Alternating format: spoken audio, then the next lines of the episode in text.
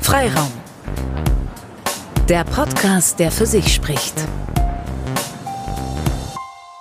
Und Freiraum, die Redaktionskonferenz, Folge Nummer 5. Wir sind live im Presseclub. Alle sitzen an einem Tisch. Ich heiße Justus. Ich bin Lisa. Ich bin Tina. Und ich bin Julius. Ich bin bei dem Opener immer so ein bisschen verwirrt durch die Stimme im Hintergrund. Ich dachte, ich höre irgendwas hier, aber die Kopfhörer sind sehr verschlossen. Ja, weil wir auch so schöne, so, so schöne Atmo vorne dran haben. Ne? Hm, Das klingt so loungig, so als würde man den Club betreten. Ja, so haben wir uns das zumindest ausgedacht. Dabei sitzen wir hier alleine in einem Riesen-Raum. Wir hätten auch die Breminale Party, können. Also wir hätten ganz viel Atmo im Hintergrund haben können, eventuell. Ja, die das ist meine Schuld, dass wir da nicht hingegangen sind, weil ich nicht wollte. Also die Breminale ist äh, übrigens für alle, die nicht aus Bremen und umzu kommen, äh, ein großes Straßenfest, klingt mega unsexy. Ein Stadtfest Und- eigentlich, aber das klingt auch nicht sexy, Ein aber es ist Festival. Ein Stadtfestival, Stadtfestival. könnte man es nennen. Es ist auf jeden Fall umsonst und draußen und äh, mit ganz vielen Bands und auch ganz coolen Bands tatsächlich. Also Und jetzt nicht die großen Highlights, für die man normalerweise 70 Euro pro Ticket teilt oder so, aber schon gute Musik und nicht so Schlager untertar mäßig. Ne? Gut, aber wir sind ja bezahlt und drinnen, weil Genau. alle, so die, viel. alle, die uns hier hören, sind ja unsere lieben Steady-Unterstützer, bei denen wir uns nochmal ganz groß bedanken wollen, dass ihr unseren Podcast ermöglicht. Und wir wollen euch hier einen kleinen Einblick mal wieder bieten in unsere Arbeit. Aber zuerst müssen wir mal ähm, die drängende Frage klären, wie man Handys sinnvollerweise trocknet. Äh, Lisa, du, wenn, wenn sie einem ins Wasser fallen. Lisa, du hast ja schon gesagt, in Reis, Ja. Ich habe es noch nie ausprobiert. Aber hab warum gehört, müssen wir das funktioniert. eigentlich klären? Das habe ich jetzt noch nicht ganz verstanden. weil es lustig ist. Okay, Geschichten, äh, Handys, also meins ist mal ins Klo gefallen. Das war ein sauberes Klo, das kann ich dazu sagen, aber war doof. Das war doof. ja, Trocknen, Föhnen hat funktioniert. Ja, aber ist das denn gut, das zu föhnen, das Handy? Wahrscheinlich ist das gar nicht so schlau, das auf die Heizung zu legen oder zu föhnen. Mutmaße ich jetzt einfach mal. also es ist auch nicht schlau, die in Wasser zu werfen, aber Das war aber nie Absicht, zumindest bei mir nicht. Ich habe einmal, das ist Jahre her, ich komme ursprünglich aus Bayern und dann hatte ich beim Praktikum bei Oberpfalz TV damals meine Mittagspause, dachte ich, gehe schnell in die Stadt, was erledigen, bin über so eine Brücke rüber gehetzt und dann fiel mir mein Handy auf den Boden und ich sah es noch so, so wie in so einem Film in Zeitlupe oder so, fühlte sich das an, so ist das Handy so runtergerutscht und dann so huh, über die über die, den Rand drüber und dann ins, in den Fluss reingefallen. Ich dachte, scheiße, was ist denn jetzt los? Und ähm, ich habe aber das Handy nicht aufgegeben tatsächlich, sondern ähm, erst bin ich zu so einem Fischladen gegangen und habe so einen Kescher geholt. Aber das ist voll der Quatsch. Also die, das ist jetzt kein kleines Bächlein. Also ja, dann sagte er nämlich, ja, die großen Kescher, die habe ich nicht. Haben, hat nur die Feuerwehr, musst du da mal anrufen. Oh Gott. Oder THW halt, ne? Und dann dachte ich so, hm, keine Okay. schlechte Idee eigentlich. Den, den Katastrophenschutz anrufen. Naja, dann, es ist halt Bayern, es ist halt ländliche Gegend, ne? Dann kannst du auch einfach mal anrufen bei der Freiwilligen Feuerwehr, die hängt meistens eh nur rum, ne? Na, und dann, ähm, ja, guten Tag, mein Handy ist in den Fluss gefallen, kann ich mir so einen großen Kescher ausleihen? Wäre voll nett. Und die so, äh, wie, was, wo und so. Und dann sagten, sagten die, ja, ähm, ich muss das mal klären, rufen Sie gleich nochmal an. Haben sie nicht angerufen wieder. Aber andere Leute sagen dann, okay, vielleicht hat sich's erledigt. Ich habe dann nochmal angerufen. so, hallo, ich bin's wieder. Und ähm, dann haben die gesagt, ja, aber wir haben das schon geklärt. Kommen jetzt welche vorbei, ne? Und dann sind die angefahren. Oh Im nein. Feuerwehrauto, im riesen Feuerwehrauto, wirklich. Und zu viert oder Gute was? Übung. Also einfach, ich glaube, wir hatten nichts zu tun.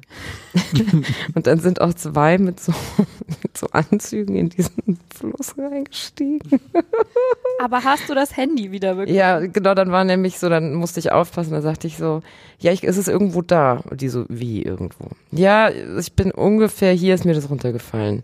Ja, da glitzert's doch auch ein bisschen. Ja, das kann alles sein. Ich so, hm, ja, vielleicht auch richtig. Dann hatte ich kurz den Gedanken, man könnte ja auch anrufen auf dem Handy. Dann habe ich ihn aber schnell wieder verworfen. Das ist natürlich Quatsch, wenn ein Handy unter Wasser ist, das anzurufen und dann ist es natürlich sowieso kaputt.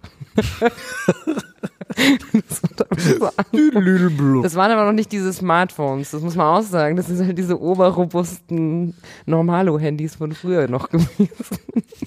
naja, gut. Und dann haben sie erst so ein Straßenschild rausgeholt und so ein Autoreifen, allen möglichen Scheiß. Und dann haben sie echt mein Handy gefunden. Das ist kein Witz. Das ist kein Witz. Wie lange hat es das war Prozedere ein, gedauert? Es war ein Motorola. Äh, ja, meine Mittagspause, ein bisschen länger als meine Mittagspause so, aber die Wege sind kurz in Amberg, in der Oberpfalz. Also ein Hoch auf die Freiwillige Feuerwehr Amberg, dass sie dir dein Handy aus dem Fluss gerettet hat. Und danach, Danach hat es wenigstens noch funktioniert danach? ja, long story short, danach habe ich es nämlich auf die Heizung gelegt. Und äh, ja, funktionierte immer noch. Und ähm, mein Bildschirm, Bild, also der Bildschirm war so ein bisschen schwammiger, aber 1A noch funktioniert. Das könnte jetzt so ein Schlaubi-Schlumpf-Smartphone nicht mehr. Ich glaube, die wären kaputt. Ja. Good old times. Damals. Also mir ist auf dem Festival mal ein Handy ins Dixie-Klo gefallen. Das hab Äh, Ich weiß, Das ist ein Downer. Das ist ein Downer. Klo ist ja echt okay, ne? Das hast du dann aber also, hoffentlich sofort aufgegeben. Ja, so, sofort, instantly. Ich dachte, okay, das war's, wir hatten eine gute Zeit, aber ich werde dich selbst, wenn ich dich wiederkriege, nicht mehr an mein Ohr halten. Ja, so eigenes Klo hat man gefühlt dann nur so, naja, denkt man so, okay, ich ziehe mir jetzt da Handschuhe an, zieh es vielleicht raus. Wie hast denn du dein Handy aus dem Klo wieder raus? War ja, wie gesagt, sauber. Also es ist ein sauberes Klo. Also Selbstverständlich. Selbstverständlich ist mein Kakapupu-Pipi sauber. Du. Nein, aber es ist doch, also wenn es abgespült ist, ist es ja ein sauberes Klo. Also es ist ja nicht so, dass da jetzt irgendwie, dass es jetzt Hä? im Kneipenklo irgendwie Ja, war, aber ich dass da fass doch da 200 Leute trotzdem nicht einfach rein. Ich muss ja dann schon eine Plas also so einen Handschuh anziehen oder Hey, aber der du hast es doch, das sauber da drunten. Also was? ein frisch geputztes Klo. Da Das kann man heißt ja im Umkehrschluss, du würdest auch einfach deinen Kopf reinstecken, weil das ist doch sauber. Mein Kopf oder meine Hand, das ist schon noch ein kleiner Unterschied. Und es gibt so Desinfizierzeug. Ich weiß nicht, ob du davon schon mal gehört hast. Habt ihr nie Ja, Trainspotting gesehen? Ah, schwieriges Thema. Die Zumindest was das. Thema Klo angeht. Das ist quasi die Maximierung des äh, Handy in Klo fallen. Ich habe das Aspekt. Gefühl, dass ich darüber nicht sprechen möchte. Es gab keine gerade so angedeutet so wird. Aber es, ja. Aber- Aber die also- Szene nicht, da fällt, da, da fallen ihm halt seine Drogen einfach. in so ein super extrem mega siffiges Klo. Ne, Nee, beziehungsweise er hat irgendwie Durchfall oder so. Und, nee, das äh, kommt auch noch dazu. Ja, das kommt da auch noch dazu. Na, jedenfalls Schwupps, fällt ihm das da fünf rein. und er muss-. Aber das liegt ja nicht an uns, sondern an Trainspot. Wir verlinken, so. wir verlinken die Szene mal in den Shownotes. Oh ja, die gibt's sicher unbedingt. bei YouTube. Unbedingt. Ja. Jedenfalls, wenn er in dem Klo drin ist, ist es da wunderschön. Paradiesisch. Paradiesisch. Ich wollte ja immer Trainspotting gucken, jetzt möchte ich es irgendwie nicht mehr gucken. Gibt ja einen zweiten Teil inzwischen sogar, ne? Habt Ja, ihr den gesehen? Nee. Ne? Hast du? Nee, immer noch. Ich habe mir Gut, fest dass wir drüber vorgenommen. haben. Das ist, das ist so schlimm. Ich habe so eine lange Wishliste. Ich komme, ja- ich habe mit drei Kindern komme ich nur noch dazu, äh, meine Wishliste bei iTunes und Netflix zu befüllen, aber nicht mehr die Filme zu gucken. Nicht so Lisa. Ja, ich habe gestern die komplette neue Staffel Stranger Things in einem 8-Stunden-Marathon durchgeguckt. Lasst uns darauf noch mal Chapeau. zu sprechen kommen. Es Das ist war heute, großartig. Es ist Sonntag. Es ist Sonntag. Also was habt ihr am Wochenende gemacht? Du hast Stranger Things geguckt. Acht Stunden lang, ja, es war super. Es war geil. Ich hatte einfach nichts zu tun. Das war das, der erste Samstag seit drei oder vier Monaten, wo ich mal samstags keine Termine und keine Pläne hatte. Das war mega geil. Hm, ja. Ist auch ein bisschen traurig, aber war auch mega geil. Nein. Und da das Wetter eh schlecht war, die Breminale ja gestern eh halb abgesoffen ist, Das war, warum war aber das Interessante. Es war zum Beispiel ein interessantes Tanzbattle oben, wo dann unterschiedliche Tänzerinnen und Tänzer gegeneinander angetreten, so halb über ein Zelt. Man hing dann da so drumherum, alle drängten sich zusammen. Das war eine ziemlich gute Stimmung, es war ziemlich gut. Und dann nachher, als wir dann irgendwann gehört haben, oh, unten soll ein Unter sein, also direkt an der Weser, am Osterdeich ist ja die Breminale, also die Konzerte und die Weser waren ein bisschen höher gestern, sodass dann zwischendurch pausiert wurde. Gut.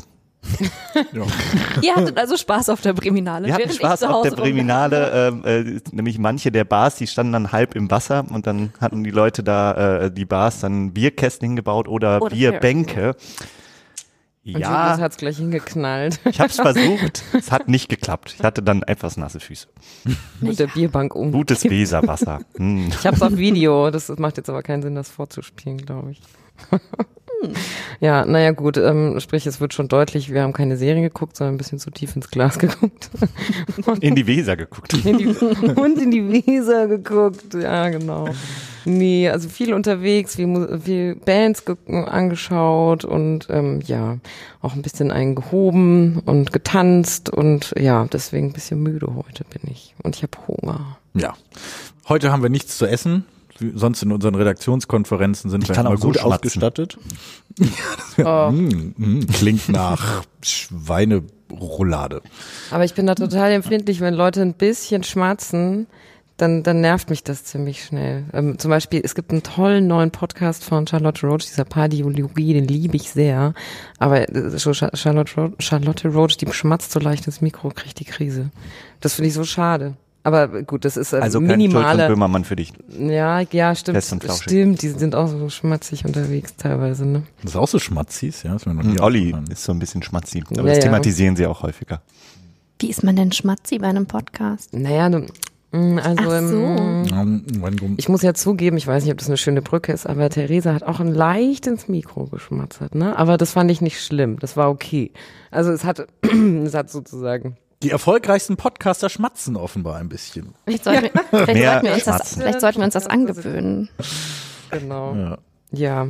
Wollen wir eigentlich mal jetzt auch über Die Brücke- Bücke sprechen? Du hast die Brücke doch gerade gestellt. Die- Sie war Brücke ist wunderbar, gut. die Brücke. zu. Ich hatte, ich hatte ja eher gedacht, dass man sagt, Lisa, du hast es dir auch verdient, äh, ein ganzes Wochenende auf dem Sofa rumzuflezen, weil du hast einen sehr schönen Podcast abgeliefert, deinen ersten Jahr mit Theresa Bücker. Es hat mir sehr gut gefallen, das sage ich jetzt schon mal. Danke, das äh, freut mich sehr. Es hat mir auch viel Spaß gemacht, dafür, dass ich mir den Tag davor echt richtig Panik gemacht habe.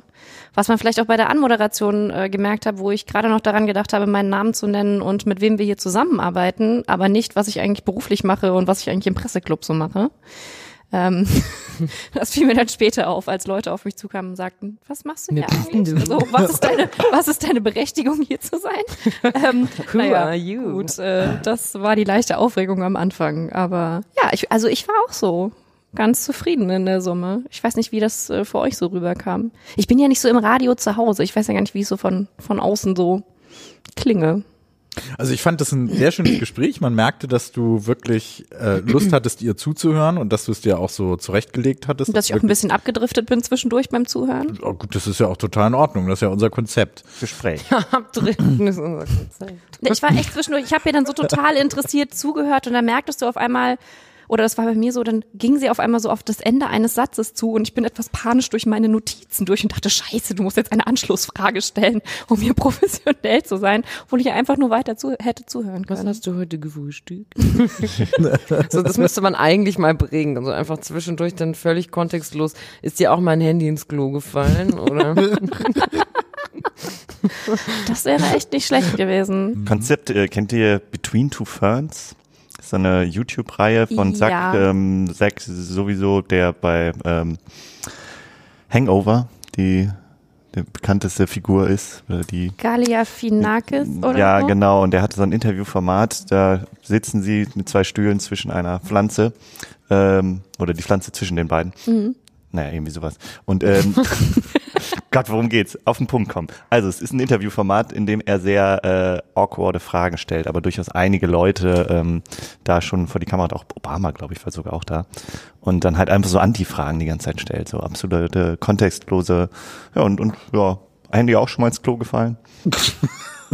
Naja, gut, das machen wir ja hier miteinander auch. Ja. Von daher, so schwierig Und das ist, ist eigentlich gar im. Natür also im natürlichen Gencode getackert wahrscheinlich, dass man so sowieso Wikipedia, eigentlich eher Quatsch fragt als sinnvolle Sachen. Man muss sich dazu erziehen, schlaue Sachen zu fragen. Die dummen Fragen kommen sowieso automatisch aus dir raus. Ich glaube aber ehrlich gesagt, den, den Dummfrage Smalltalk habe ich äh, vorher schon abgehandelt, weil Theresa ja auch pünktlich anderthalb Stunden hier vorher hier war, bevor wir hier aufgebaut haben und ich so panisch war, dass ich glaube ich einen Redeschwall losgelassen habe, der ähm, kaum vergleichbar war.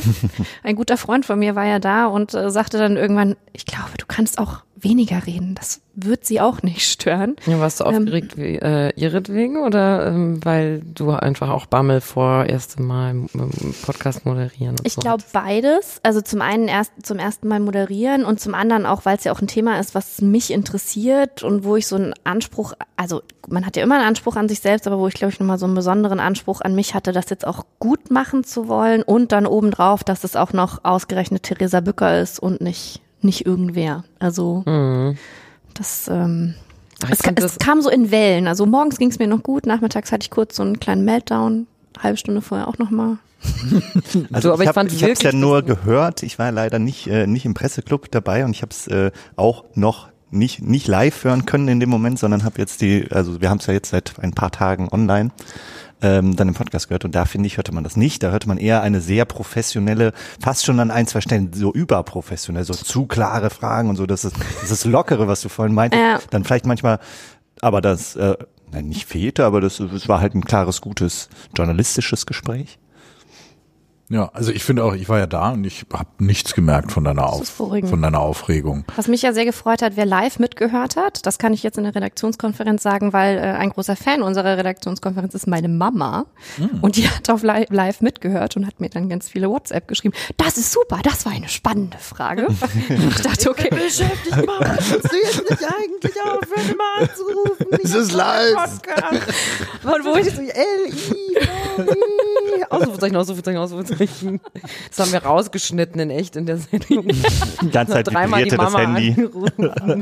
Du musstest einmal kurz rausgehen. Ja, aber das muss ich sagen, das fand ich echt ziemlich, wo ich dachte, okay, wenn es Mama approved ist, dann kann es auch nicht so, kann es auch mit dem Feminismus nicht so schlimm sein. Also das ist. Hä, den Link verstehe ich nicht. ich glaube, meine, also ich weiß nicht, meine Mutter oder die Generation meiner Mutter um die 60 hat manchmal mit Feminismus noch so ein bisschen diesen Begriff, also zumindest in meinem näheren Umfeld mit dem Begriff, ich weiß nicht, wie das bei euch ist, also zumindest mit dieser Begrifflichkeit Probleme, von wegen, na ja, das wird immer mit so einem Kampf emanzipatorischen, so mit Alice Schwarzer assoziiert. Und äh, ich hatte auch so ein bisschen Angst zwischendurch, das, ähm, ich habe es im Publikum so ein bisschen gesehen, da kam ja auch am Ende eine Publikumsfrage von wegen, naja, die ältere Feministin-Generation versteht irgendwie die jüngere nicht mehr so richtig. Und ähm, da hatte ich auch so ein bisschen Angst vor, dass dann so eine, so eine Diskussion entsteht zwischen diesem einen Extrem Leute, die das überhaupt nicht verstehen, warum man da jetzt mit so einem Kampfbegriff Feminismus überhaupt noch für Gleichberechtigung kämpfen muss und die anderen, die sagen, nee, die Jungen, die sind uns nicht mehr krass genug.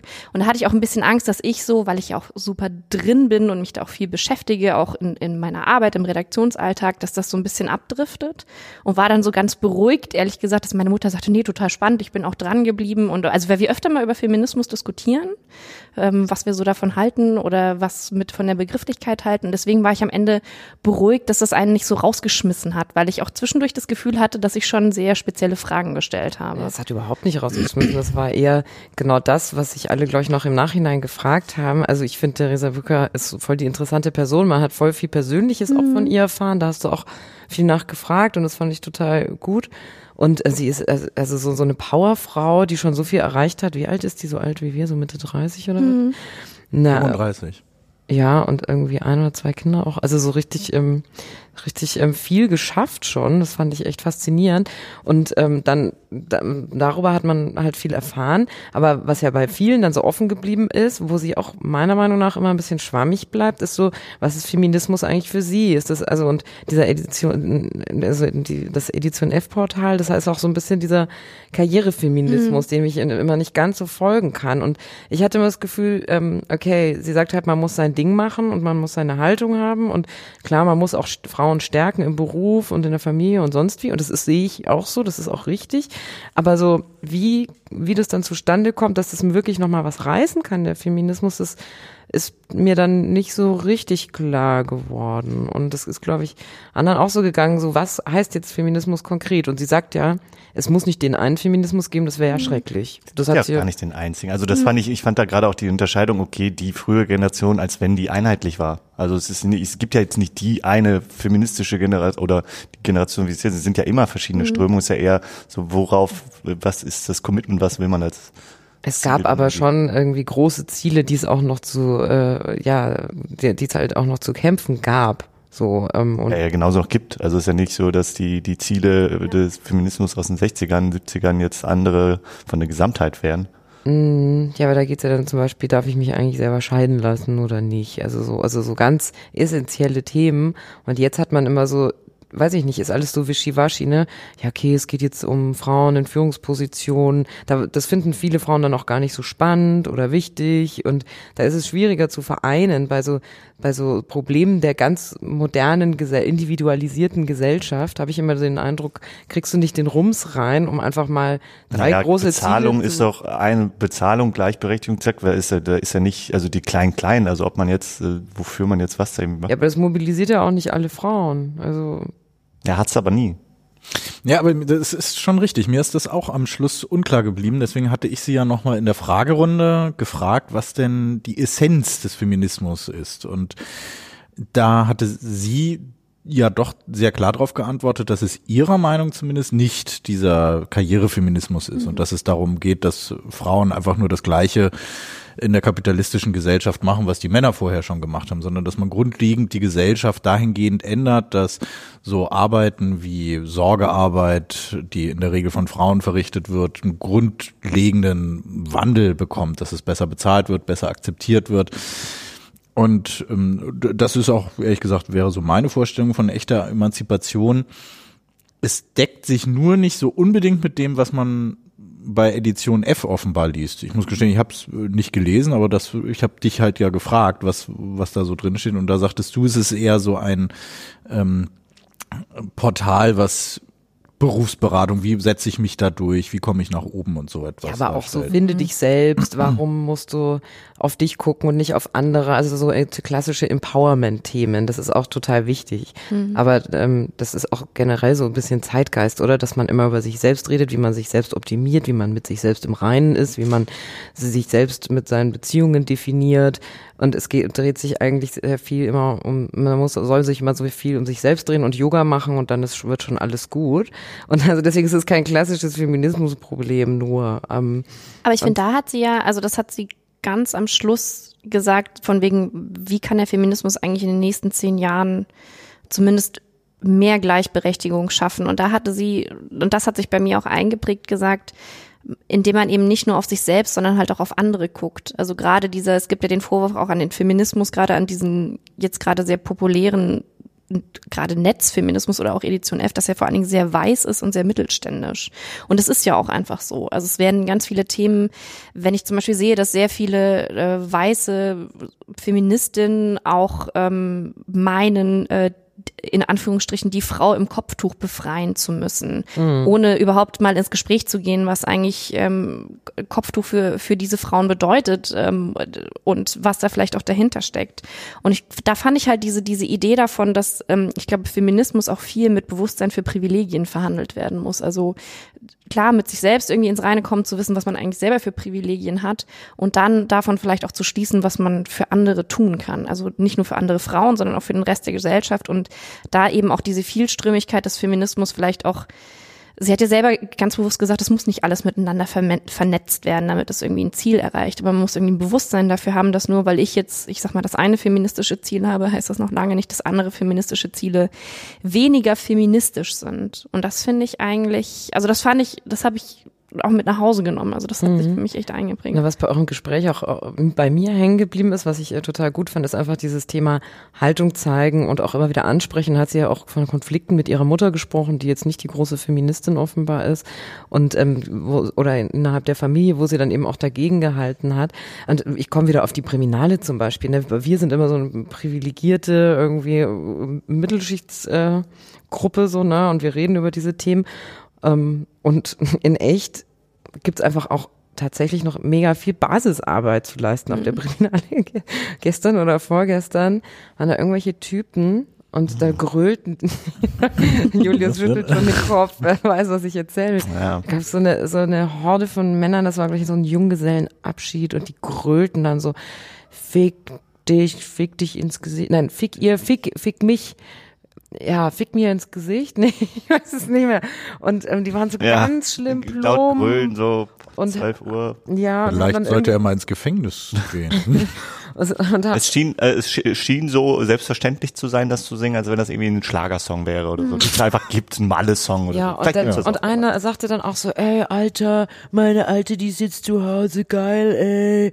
Und ähm, weiß ich nicht, ja, hier, du sagst auch immer nicht, wenn du fremd gehst, oder? Ach, na ja, mach ich doch nie. Augenzwicker, Augenzwicker. Und so. Da denkst du dann so, Alter. Bro Talk. richtiger harter Bro Talk und dann ja und dann würde ich wieder wäre ich dann auch wieder bei Theresa Bücker zu sagen okay es gibt einfach auch extrem viel Basisarbeit noch zu tun Ja, wobei ich weiß nicht, ob das was ist, wo der Feminismus ansetzen sollte, weil ähm, das sind tatsächlich, also ja, Verlorene man, man, Seelen man, man. Nein, ich weiß auch nicht, ob verlorene Seelen sind. Das mag man geschmacklos finden, das mag man alles Mögliche finden. auch Frauen können solche Gespräche untereinander führen. Aber das Ähm, finde ich wenn, genau- Wenn man eine Serie draus macht, heißt es Sex and the City und ist erfolgreich und lustig.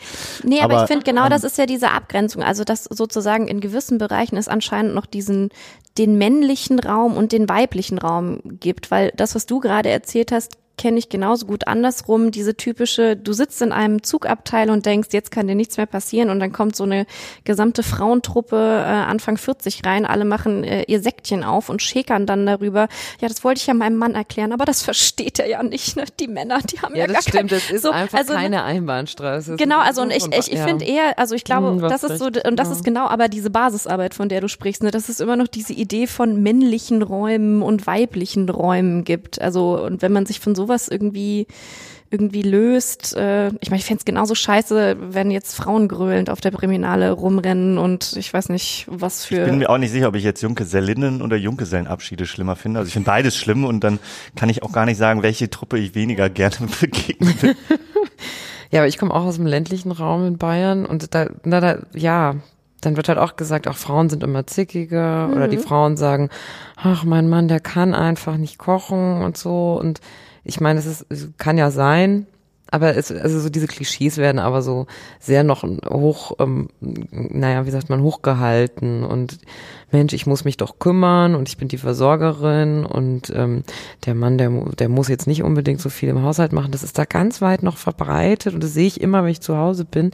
Und ähm, ja, auch, auch schlaue Leute und nette Leute und lustige Leute und, und dann trotzdem gibt mir das dann immer so einen kleinen Downer, wenn dann, weiß ich nicht, genau die dann in so einer Runde sitzen und sagen, du, nee, da war dann, da waren da lauter Weiber irgendwie in diesem, in dieser, in diesem Betrieb und deswegen gab es da die ganze Zeit nur Zickenkrieg.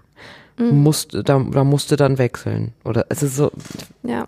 das finde ich echt krass. Es ist, wird auch nicht so hinterfragt. Und ähm, ja, deswegen, ich glaube, es ist schon auch einfach auch eine, ähm, eine Diskussion auf Aber würdest Ja. du sagen, dass es in der akademischer Tat, Ebene oft, ne? dass, dass es in der Tat keinen Unterschied macht, ob eine Arbeitsgruppe nur aus Frauen besteht oder nur aus Männern? Vielleicht ist der Begriff Zickenkrieg nicht gut. Vielleicht sollte man ihn auch nicht benutzen, aber vielleicht ist die, das Problem, das dahinter steht, die Beobachtung vorhanden. Da würden dann aber tausend Faktoren zusammenkommen. Also äh, das ist ja dann, käme dann ja auch noch so Sozialisation, was sind Bilder, Rollenbilder, die man auch irgendwie schon hat oder geschaffen hat. Wenn du jetzt sagst, okay, äh, fünf Frauen sitzen, also in der Arbeitsgruppe aus nur Frauen, nur Männern, ich weiß nicht. Also es ist doch Schwachsinn, das ist doch bei Männern ist es immer cool, wenn die sich irgendwie anfrotzeln, wenn die kämpfen für ihre Themen und so weiter. Und bei Frauen ist es dann Zickenkrieg. Also das, das ist einfach ganz anders gelabelt. Also ein Typ ist irgendwie selbstbewusst und eine Frau ist dann eine Zicke. Also Ich denke aber schon, dass Frauen und Männer Konflikte unterschiedlich austragen. ja, das ist die Ja, aber auch unterschiedlich, genau, und auch unterschiedlich betrachtet werden. Also guck dir doch mal jemanden wie jetzt mal Andrea Nahles an, also die da angetreten ist und mit auf die Fresse einen rausgehauen hat. Wenn das ein Mann gewesen wäre, bin ich mir ziemlich sicher, dass das nicht so hart gewertet worden wäre. Und die war auch wesentlich mehr, also das ist jetzt wieder eine Frau in der Führungsposition, aber das lässt sich ja sozusagen auch runterbrechen, dass nochmal ganz anderes betrachtet wird, wie sich Frauen in so einem, in so einem Arbeitsrahmen benehmen oder auch untereinander benehmen und dieses Sozialisationsding ist ja auch so ein Faktor. Also ich sag mal, wenn ich mich so an meine Erziehung früher erinnere, ähm, Mädchen wird auch, also ich hatte, ich hatte eine Großtante, die ich zwar sehr gerne hatte, die aber sehr darauf bestanden hat, dass Mädchen haben, ne, leise zu sein und bloß nicht gegeneinander äh, und wenn dann intrigieren, nur so, so ganz unterschwellig und keine offenen Konflikte, während den Jungs in meinem Umkreis, ne, du musst aber hier hart durchgreifen und dich nach oben kämpfen und alles. Ich glaube, das ist schon so ein Sozialisationsding. G- Garantiert. ich Ich glaube auch nicht, dass es in der in den Genen unbedingt mit drin steckt. Und das aber wird ja aber nur so weil es nur, nur, nur weil es in der Zickenkrieg Sozi gibt's nur bei Frauen und alles andere. Nur, nur weil es in der Sozialisation drin steckt, heißt es ja nicht, dass es nicht existiert. Doch, die Macht der Männer ist die Geduld der Frauen. Das habe ich mal aufgeschnappt als Zitat und das ist eine richtige Klatsche. Ich finde sie aber auch, äh, da ist schon was Wahres irgendwie dran. So ein Stück kann man auch so rumsehen. Nein, aber was ich tatsächlich, ich, klar ähm, werden Konflikte unterschiedlich ausgetragen. Ähm, ich habe aber zum Beispiel jetzt in meinem Arbeitsumfeld oft eher das Gefühl oder äh, ähm, kriege ich auch oft das Feedback, hey, schön, dass wir so konstruktiv miteinander gesprochen haben und so. Und ähm, ganz ehrlich, in, man, in manche Männer, mit denen kannst du dann, die, weiß ich nicht, die versuchen so aus Prinzip sich durchzusetzen oder ähm, das, da kommt dann auch nicht so eine Gesprächskultur zustande. Ich will nicht sagen, dass es an denen alleine liegt. Vielleicht bin ich dann auch schüchterner oder der Mensch hat eine lautere Stimme und setzt sich dann durch oder sowas. Aber ähm, ich habe überhaupt, also ich würde es nie im Leben unterschreiben, dass Frauen, ähm, wie sagt man, ja, einen Zickenkrieg Krieg, ähm, eher anzetteln als Männer. Im Gegenteil, es gab, glaube ich, auch letztens doch so eine Studie, da ging es um Kriegsforschung und da wurde gesagt, es sollen alle wichtigen Akteure und Akteurinnen aus der Zivilgesellschaft an einem Tisch sitzen und unbedingt auch Frauen, weil dann ähm, einfach die Durchmischung durch durch, weiß ich nicht, Alter, soziale Schicht, ähm, Geschlecht und so weiter, hat dazu geführt, dass auch in so afrikanischen Krisengebieten oder was, dass dann dadurch ähm, Konflikte gedämmt werden konnten, weil wirklich alle am Tisch saßen, die es betroffen hat und nicht nur die Männer, die Geld oder Macht haben. Ähm, das fand ich mega spannend. Mhm. Ich habe eine Frage noch in dem Zusammenhang. Ja, nee, aber noch, nee, so noch, eine, noch eine inhaltliche Frage, äh, bevor wir, bevor wir dann ja vielleicht auch gleich nochmal ähm, hier diesen, diese schöne Runde schließen müssen. Aber mich hat eine Sache, also hat mich ähm, verstört, weil sie zuwiderläuft meiner persönlichen Erfahrung, die ich gerade mache. Und zwar sagte sie, dass die neuen Väter oder das Engagement von, von jüngeren Männern, mehr sich in die Familie einzubringen, eine komplette Medienfigur ist und eigentlich nicht existiert. Da habe ich mich persönlich ein Stück weit angegriffen gefühlt, weil ich tatsächlich eine ganz andere Rolle in meinem familiären Umkreis lebe. Ich mache sehr viel mit meinen Kindern. Ich habe jetzt, wenn man, ja, wenn jetzt meine dritte Elternzeit äh, vorbei ist, insgesamt über drei Jahre Elternzeit genommen. Da dann auch mich äh, Im ausschließlich Volontariat, auch damals, wir haben zusammen Volontariat bei Radio Bremen gemacht, da bist du Vater geworden während der journalistischen Ausbildung und hast auch Elternzeit genommen. Genau. Mhm. Und das war auch alles möglich. Mhm. Und dann habe ich darüber nachgedacht und ähm, einfach mal geguckt, wie ist es denn so in meinem Umfeld? Und mh, mm, festgestellt, ja, so ganz allein bin ich da nicht. Ich kenne auch noch eine ganze Reihe andere äh, Väter, die, die so diese Rolle machen. Mit einem mache ich einen Podcast zusammen, die Daddies in Distress, das äh, ein kleiner Hörtipp. Und äh, es gibt auch zum Beispiel eine Kollegin von uns, die ähm, ein Kind hat, wo sehr klar ist, dass der Vater sich größtenteils um das Kind kümmert. Ähm, wie erlebt ihr denn das äh, aus eurem Umfeld und so in eurer Erfahrung? Ist das tatsächlich ein, eine Ente, ein Medienphänomen? Ja, da wieder, das sind doch, das sind doch ähm, unsere Kreise, unsere gebildeten mhm. akademischen Mittelschicht, Oberschicht, was weiß ich, Schichtskreise irgendwie, die dann, ähm, die sich damit beschäftigen oder auch städtisch. Ich glaube, also vielleicht ist es, also, ne, das ist auch ein krasser Unterschied, glaube ich, zwischen Stadt und Land. Ich kenne auch äh, junge Väter, die in Elternzeit gehen. Ich glaube, ein Bewusstsein ist da auch da. Ähm, bei, und bei vielen Männern auch so, hey, ich habe keinen Bock, so viel zu arbeiten. Ich muss jetzt nicht dauernd powern. Ich finde es schön, eine Familie zu gründen und so. Deswegen, ähm, ich kenne solche Kontexte auch, aber Theresa Bücker spricht wahrscheinlich schon eher so von dem Mainstream in Anführungszeichen. Bitte. Ich, also wir sind diese, diese Bubble, in der wir leben, das würde ich auf jeden Fall unterstützen. Und selbst in meiner Bubble ist das für einige junge Väter schwierig. Also alleine, weil die in Unternehmen arbeiten, die zum Beispiel sagen, okay, wenn du jetzt ein Jahr raus bist, kannst du machen, aber dann war es das mit deiner Karriere hier. Also das zum einen. Wortwörtlich? So in der Art, ja. Also Nicht natürlich das, alles unterschwelliger, ne? Aber so diese Suggestion, dann ist es das jetzt erstmal. Ähm, und ich komme ja auch vom Land, aus Nordhessen. Und da ist das, äh, das kommt überhaupt nicht in Frage, dass die Väter da zu Hause bleiben, aus dem ganz simplen Grund, dass es da noch dieses, diese Grundstruktur gibt, der, der Vater ist der Versorger der Familie. Und wenn er jetzt zu Hause bleibt oder seine Arbeit unterbricht, dann hat er seine Rolle nicht erfüllt. Also genauso wie andersrum Frauen immer vorgeworfen äh, wird, wenn sie keine Elternzeit nehmen, gerade im ländlichen Raum, sie werden ihrer oder ihrer Mutterrolle nicht gerecht, ist es dort wirklich so, dann haben sie haben sie versagt, dann haben sie sind sie keine Versorger, dann können sie nicht für ihre Familie sorgen, weil jetzt bleiben sie irgendwie zu Hause, verdienen kein Geld mehr. Und äh, von daher halte ich das schon irgendwie für so ein gewisses Medienphänomen, vor allen Dingen, weil sie ja auch noch hinten dran geschlossen hat, dass es ja auch so, die, so, eine, so eine Medienfigur ist, die irgendwie so gefeiert wird. Und das finde ich auch. Also so, so irgendwie, da werden, ich habe das jetzt schon öfter mal bei Twitter gesehen, ich finde das ja auch schön, wenn das so ein bisschen forciert wird, ne? Von wegen, guckt euch diesen Vater an, der jetzt irgendwie ein Jahr zu Hause ist und praktisch mit seinen drei Babys da auf dem Arm den Tag im Park verbringt. Meinst ich finde das, das Bohemian Browser Ballett Video? Der Supervater. Ja, genau. Das, also ich finde das ja auch schön, wenn das so ein bisschen mit so einem Augenzwinkern forciert wird, um halt auch, ich glaube, einigen Vätern, die sicherlich da auch Ängste haben, die Angst zu nehmen. Aber ich Die glaube, Angst ist berechtigt.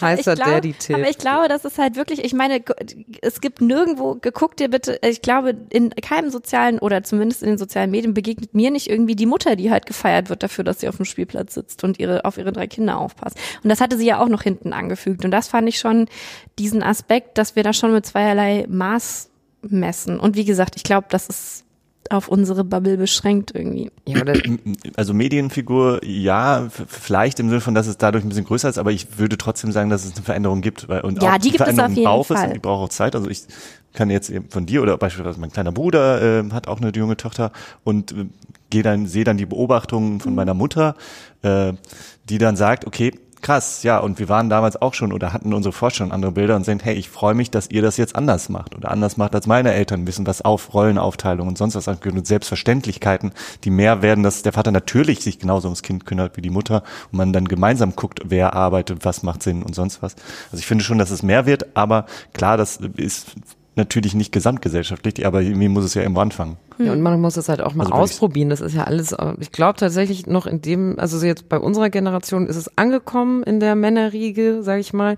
Und bei den Frauen bei uns ist es auch ähm, angekommen, okay, wir können genauso gut auch äh, Karriere machen oder Jobs haben oder ähm, ne, irgendwie Familie, versuchen, Familie und Beruf unter einen Hut zu kriegen. Deswegen muss man sich da, glaube ich, auch noch ein Stück weit ausprobieren. Es ist bestimmt jetzt auch nicht einfach, weil es ist eine total neue Situation. Da gibt's also jetzt im Vergleich, ich glaube, die Generationen vorher hatten das jetzt noch nicht in der, in dem Maße so ausgelebt oder ausleben können. Und ähm, deswegen ist das, glaube ich, auch, steckt das alles noch so in den Kinderstiefeln und muss man mal gucken, wie die, ja, wie, wie dann ein guter Weg für jeden Einzelnen oder jede Einzelne da zustande kommt am Ende. Ich habe auch ein paar, die machen das ganz ähm, Graz 50-50, die Arbeitsaufteilung bei der Reproduktionsarbeit, also sozusagen bei äh, hier, wie sagt man, ähm, Haushalt, Kind, also die hat gar nicht gestillt und die haben sich Schichten gegeben, Tagschichten, Nachtschichten und ziehen das 100% so durch. Also, ähm, ne? Also, Das finde ich gruselig. ja, das kann man, also, aber die ist eben auch ähm, sehr feministisch unterwegs und sagt so, hallo, ich mach doch jetzt nicht hier, ich kapsel mich doch jetzt nicht von der Welt alleine Das ist ab. aber kein Feminismus. Auch, auch nicht, also aus, aus Prinzip nicht zu stillen, ist sicher auch kein Feminismus. Da sind wir wieder bei In den Klammern, verschiedenen ich weiß Strömungen nicht, ich weiß nicht, ob sie, ich, Feminismus. ich weiß Also nicht. Firestone hätte den, äh, Reproduktionsteil am liebsten komplett der Frau entnommen, damit das gar nicht erst in irgendeine Rollenunterschiede damit einhergeht. Ja, aber Also wieso- in wie- aber ich wie- weiß aber nicht, ob sie abstillt, äh, also so abpumpt oder sowas. Ich kenne mich da ehrlich gesagt auch nicht so aus bisher und deswegen, ähm, ja. Also, aber sie ist auf jeden Fall nicht die gewesen, die zu Hause gestillt hat und, sondern die haben sich wirklich direkt von Anfang an, zack, einen Arbeitsplan gemacht, wie so richtig Schichtarbeit. Ja. Ja, gut, das haben wir auch gemacht. Bei unserem zweiten Kind war es so, dass ähm, der kam auf die Welt und zehn Tage später war meine Frau dann wieder an der Uni, hatte Vorlesungen und all das und dann bin ich halt immer in die Uni mit dem Baby gedackelt und habe äh, das Baby kurz zum Stillen vorbeigebracht und dann bin ich wieder zurückgedackelt, Da äh, da wo sie halt gerade war. Ja, gut, kann man machen. Das ist das ist anstrengend, aber ähm, mich hat das ähm, ich fand das, sagen wir mal, ich fand das auch strategisch von Theresa nicht gut gedacht, das äh, komplett so zu verwerfen und zu sagen, ist alles Kokolores. Gibt, gibt es nicht, weil ich glaube, ähm, es ist sicherlich so, wie er sagt, es ist eine Bubble, es ist eine Avantgarde, aber so funktionieren gesellschaftliche Veränderungen in der Regel immer. Auch Menschenrechte war am Anfang etwas, was überhaupt nicht für die breite Masse gedacht war. Klammer auf, ist es das denn heute? Fragezeichen, Klammer zu. Und ähm, auch in dem Fall wird es so laufen müssen, dass sich eine gewisse gesellschaftliche Elite äh, das aneignet, ausprobiert und äh, dann quasi Mainstream-tauglich macht. Ähm, und es ist auch für den Erfolg des Feminismus total wichtig, weil das, äh, das sage ich jetzt euch als Feministen, der, der Feminismus wird nur funktionieren, wenn er mit den Männern gemacht wird. Es fängt bei so ganz banal, also die Frauen alleine kriegen den Feminismus nicht äh, hin. Da, da musst du die Männer am Ende mitnehmen. Äh, und die Männer müssen auch verstehen, dass es für sie ein, ein Zugewinn ist. Es ist ganz richtig, was Theresa gesagt hat, es ist kein Geschlechterkampf, sondern ein richtig verstandener Feminismus ist äh, für, genauso für die Männer ein Gewinn an Freiheit, wie es für die Frauen der Fall ist. Aber es muss eben mit den Männern funktionieren, allein weil die Männer Sorgearbeit übernehmen müssen, wollen. Weil wenn sie das nicht tun, dann werden die Frauen wieder mit den Kindern da sitzen. Die Frau, die Männer müssen die Sorgearbeit um die Kinder übernehmen. Und tatsächlich ist es so, in, sobald du Kinder kriegst, wird es problematisch, wird es problematisch mit der Zeit und da muss man sich aufteilen. Und es muss da ein Bewusstsein für geben, dass es selbstverständlich ist und auch wünschenswert, dass Männer das genauso tun wie, wie Frauen. Deswegen finde ich solche Daddy-Podcasts jetzt eher, ja, sie sind eine Krücke, sie sind auch ein Symptom dafür, dass es nicht gut läuft gerade, aber sie sind auch ein Symptom, sie sind auch ein, ein, Hebel, mit dem man, mit dem man das verändern kann und auch äh, wie ein Leuchtturm das dahinstellt, so könnte es laufen. Das ist etwas, wie ihr Freiheit dazu gewinnt und nicht verliert. Ich finde aber, sie hat ja diese Rolle des, also des sorgenden Vaters hat sie ja nicht verworfen, sondern die Stilisierung in den Medien. Also wie da ja auch umgedreht wird von wegen, was wollt ihr Frauen denn jetzt eigentlich Ja, noch? bisschen es gibt doch auch, es gibt sein. doch auch die Männer, die jetzt, ja nein, es wird ja aber immer angeschlossen an dieses, was wollt ihr denn noch? Es gibt doch die Männer, die zu Hause bleiben. Also eigentlich stehen euch doch alle Türen offen und das ist eine Lüge, das stimmt einfach nicht. Weil es ja genau zur anderen Seite Männern so schwer gemacht wird, noch in vielen Fällen Elternzeit zu nehmen, weil es diese alten eingefahrenen Denken noch gibt, über die wir ja eben gesprochen haben. Und nochmal anschließend an, wir müssen die Männer auch mitnehmen. Ich finde es faszinierend, dass beim Feminismus sozusagen die ganze Arbeit dann immer auf, den auf den Schultern der Frauen liegen bleibt. Also das hat ich sie, nicht gesagt. Das hat Meine sie, ich nein, aber das hat sie ja auch angesprochen, dieses ähm, weil ja auch nachgefragt wurde von wegen, wie kann man denn die Männer eigentlich mitnehmen? Und hat sie gesagt, ich finde es eigentlich interessant, dass immer gesagt wird, Warum äh, müssen die wir in die Hand genommen werden? Warum müssen die an die Hand genommen werden? Wieso müssen, müssen wir eigentlich, wieso müssen eigentlich die Frauen Männer mitnehmen, wenn es eigentlich stumpf um Gleichberechtigung geht? Und das ist so ein bisschen auch um Gegensatz. Also natürlich muss man das fand ich irgendwie. auch gut. Also das fand ich interessant, dass sozusagen Solidarisierung kommt eben nicht daher, dass man sagt, bitte solidarisier dich mit mir, sondern dass da so ein gesamtgesellschaftlicher Prozess angesch angestoßen wird. Und das fand ich schon, also was jetzt nicht heißt, dass man natürlich solche Modelle, äh, wie du ja auch sagst, irgendwie forciert und dass das auch Auswirkungen haben kann. Aber sozusagen, warum die Frauen die Männer mitnehmen müssen, das erschließt sich mir ehrlich gesagt immer noch nicht. Ja, aber da Das hast ist halt aber da, erstmal so, weil der die Männer so aufgebaut wird, oder nee, nee, weil, weil es ein bisschen so aufgebaut wird, als dass es hier um, um Privilegien, um Privilegienabgaben geht und gut, ne, ja, ich bin hier weißer Mittelstandmann, warum soll ich denn was ändern? Mir, ich hab doch, hab doch, geht mir doch gut. Also sprich, das Bewusstsein ja, dafür du auch schaffen. gegen Rassismus auf die Straße oder Ja, bist klar. hier mit Carola Rakete Nein, nein. solidarisch oder ähm, sagst du willst nur Fairtrade-Klamotten kaufen oder schlag mich tot. Also ähm, Ja, klar, aber es ist quasi äh, erstmal, äh, äh, man muss die nun, also man muss, ich, ich stimme dir auch zu, ist, man muss Männer mitnehmen, beziehungsweise man muss klar machen, dass es äh, für beide ein Gewinn ist. Also dass es ein Privilegiengewinn ist, das das zu tun. Weil es ist, es ist, der Begriff Feminismus klingt ja immer erstmal so, oh Gott, warte mal, irgendwie, ah, man will uns was wegnehmen, warte mal, wir müssen was abgeben von unseren Privilegien. So, genauso wie ich jetzt, ja, Sklaven finde ich ganz schlimm, aber ich habe halt einen zu Hause, so ungefähr. Also Ja. ne, jetzt im, im, im übertragenen Sinne oder sowas. Das ja, nee, das Bild ist schief. nee, aber ich, ich, weiß, finde aber, du bist, du, du bist da gerade in, eine, in einen argumentativen Schützengraben gehopst, in den du gar nicht hättest rein müssen, weil das habe ich äh, weder gesagt ähm, und auch nicht gemeint. Weil natürlich, die Männer müssen nicht mitgenommen werden. Ganz im Gegenteil.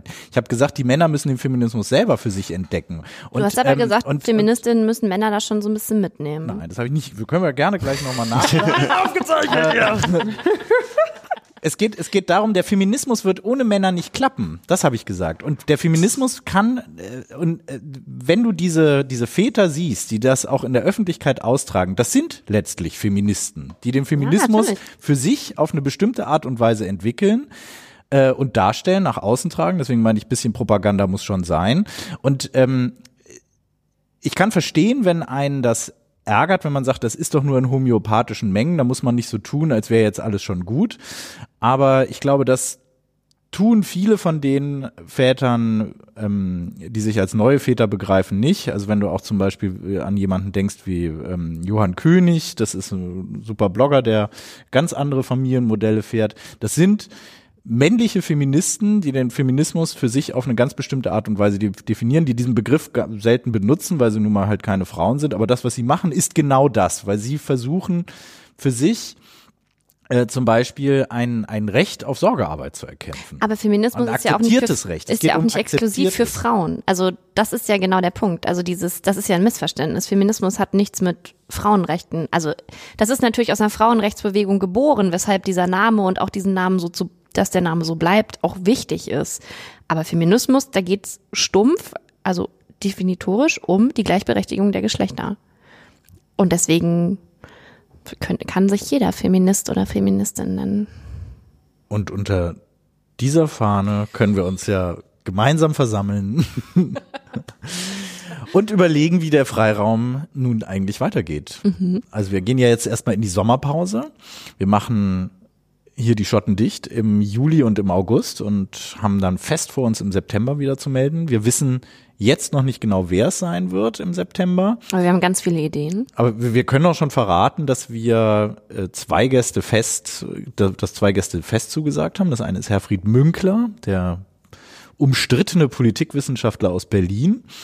Und Tina, du hast auch noch einen tollen Gast. Hm, das ist dann aber erst im November, da muss man noch ein bisschen drauf warten. Michale Tolu hat zugesagt, dass sie kommt. Die türkische Journalistin, die im Knast saß jetzt auch letztens. Also der weibliche Dennis Yücel. Ja, oh du. du Feministo. Gut. Gut, in diesem Sinne, ich wünsche euch allen einen schönen Sommer. Haben wir noch was zu besprechen? Hunger. Was, wir jetzt Ja. essen. Essen. Wir gehen was essen, wir gehen raus. Ist heute nicht ganz so warm, aber ich hoffe, das wird noch im August. Lasst uns die Sommerfeste feiern, lasst uns in die Freibäder gehen und dann hören wir uns an dieser Stelle im September wieder. Ich freue mich drauf. Tschüss. Ciao. Freiraum. Reden statt Talken.